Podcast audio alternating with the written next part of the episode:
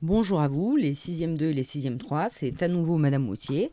En direct depuis chez moi, on se retrouve pour la correction euh, de euh, le deuxième épisode, en quelque sorte, de la correction de notre travail sur la fondation de Rome. Alors, euh, dans l'épisode précédent, dans la première partie, nous avons vu que les écrivains romains, comme Virgile, avaient inventé des légendes, hein, légendes qui avaient pour but de donner à Rome des origines extraordinaires et qui avaient pour but effectivement de, présenter Rome comme euh, une ville euh, fondée par un héros grec aîné, un héros de la guerre de Troie, euh, aîné étant lui-même un demi-dieu puisqu'il était le fils de Vénus, à qui Jupiter, hein, le, dieu des dieux romains, promettait un, avenir radieux, un avenir et une descendance fantastique, puisque c'est cette descendance, hein, les enfants de Rhea Silvia, petite fille de Yule, fils de Aîné, qui euh, avait des enfants avec euh, Mars, qui euh, créait la ville de Rome. Alors à ce propos, vous pouvez d'ailleurs commencer déjà par compléter l'arbre généalogique hein, qui se trouve sur votre fiche. Anchise, vous le reprenez sous les yeux, Anchise se marie avec Vénus, donc c'est la première case tout en haut. Ils ont un fils aîné, qui est un prince troyen, lui-même a un fils, Yule, fondateur de la ville d'Albe, qui lui-même a un fils, Numitor, roi d'Albe, détrôné par un autre roi appelé Amulius. Numitor a une fille, Rhea Silvia, R-H-E-A, plus loin, S-I-L-V-I-A,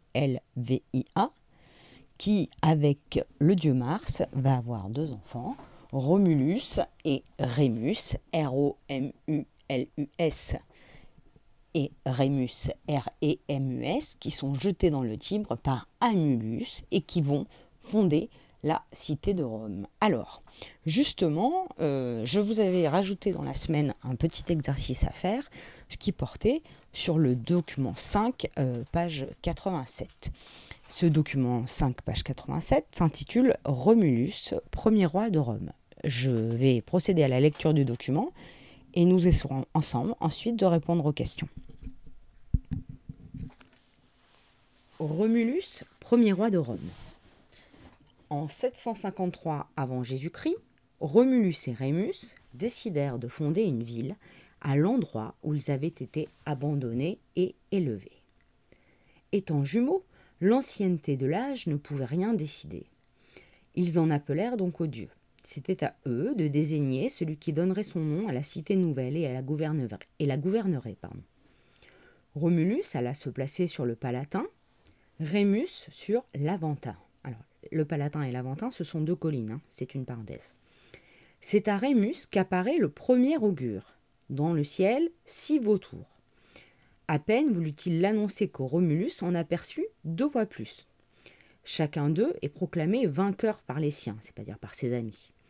Les uns invoquent la priorité du présage, c'est-à-dire le fait que le premier à avoir aperçu des vautours, c'est euh, Rémus. Les autres, le nombre des oiseaux, c'est-à-dire que Romulus en a vu plus.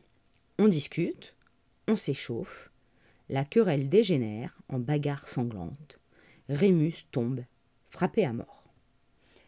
Alors, je vous posais, euh, après la, lecture de, ce document, une étude euh, avec euh, cette petite question à laquelle nous allons, nous allons répondre ensemble.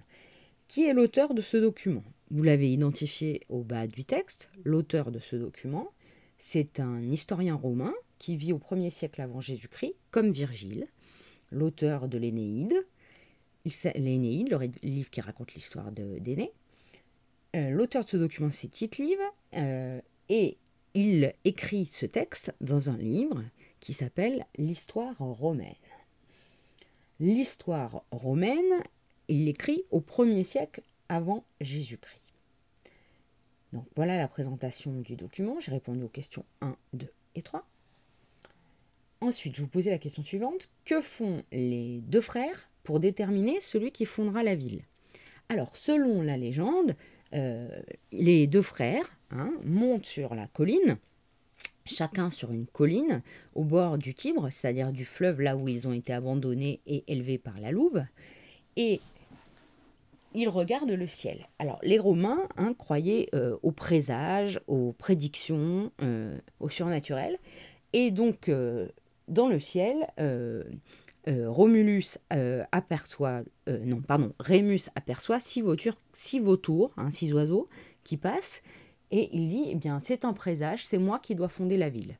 Mais au même moment, Romulus en aperçoit 12, 12 oiseaux dans le ciel, et dit, mais non, j'en ai vu plus, c'est moi qui dois fonder la ville.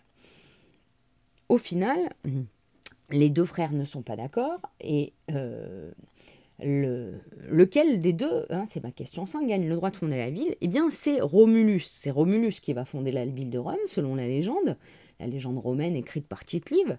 Euh, il gagne le droit de fonder la ville parce qu'il réussit, hein, euh, il se bat avec son frère et euh, il tue son frère dans la bagarre. Hein. Rémus meurt et il est tué par son frère qui va fonder la ville de Rome. Alors, et qui va, Romulus, lui donner son nom, hein, Rome, la ville de Romulus. Question 7. Est-ce que l'histoire de Romulus et Rémus vous semblait vraisemblable et pourquoi? Alors vraisemblable, ça veut dire est-ce que ça paraît être la réalité ou est-ce que ça paraît être une légende? Bon, on voit bien que c'est une, c'est une légende déjà parce que vous vous rappelez qu'on a vu que ces deux enfants auraient été élevés par une louve alors qu'une louve les aurait plutôt croqués. Et puis, euh, ce qui paraît euh, étonnant, euh, c'est que effectivement deux frères fondent une ville comme ça hein, en, en, apercevant des présages. Donc ce que je vous ai présenté là dans, ces premiers moments, avec l'histoire d'Aîné et l'histoire de Romulus et Rémus, eh bien, ce sont des légendes, des légendes qui ont été écrites au 1er siècle avant Jésus-Christ, euh, qui sont censées se passer euh, euh, huit siècles auparavant, hein, au moment où les Étrusques vivaient à Rome. Et ces légendes, eh bien, elles ont pour but, effectivement, euh, d'expliquer euh, la fondation de Rome, mais de manière légendaire, hein, de donner à Rome euh, des origines extraordinaires. Et alors ce qui est assez amusant, c'est que vous voyez que Tite-Live invente même dans le texte, au tout début du texte, une date pour la fondation de Rome, hein, une date précise, la date de 753 avant Jésus-Christ. Et ce qui est intéressant, c'est quand on regarde la réalité, les, les Étrusques ont fondé fondé Rome au 8e siècle avant Jésus-Christ, c'est-à-dire à peu près vers les années 750. Et donc Tite-Live va même jusqu'à inventer une date qui correspondrait à la réalité. Hein. on, donne, on prend qu'est-ce que font les, historiens romains qui racontent des légendes, parce que ce sont des, des légendes, ils prennent des éléments de la réalité qu'ils insèrent dans leur légende pour que cela soit plus vraisemblable pour que cela soit le plus croyable. Alors, je termine ici pour cette histoire de la fondation de Rome par Aîné, Romulus et Rémus, ces fondations légendaires. Et dans un podcast suivant, je vous présenterai la fondation de Rome d'après la science, dans la réalité, dans l'histoire, dans l'archéologie. Je vous laisse et je vous retrouve un peu plus tard. Bonne journée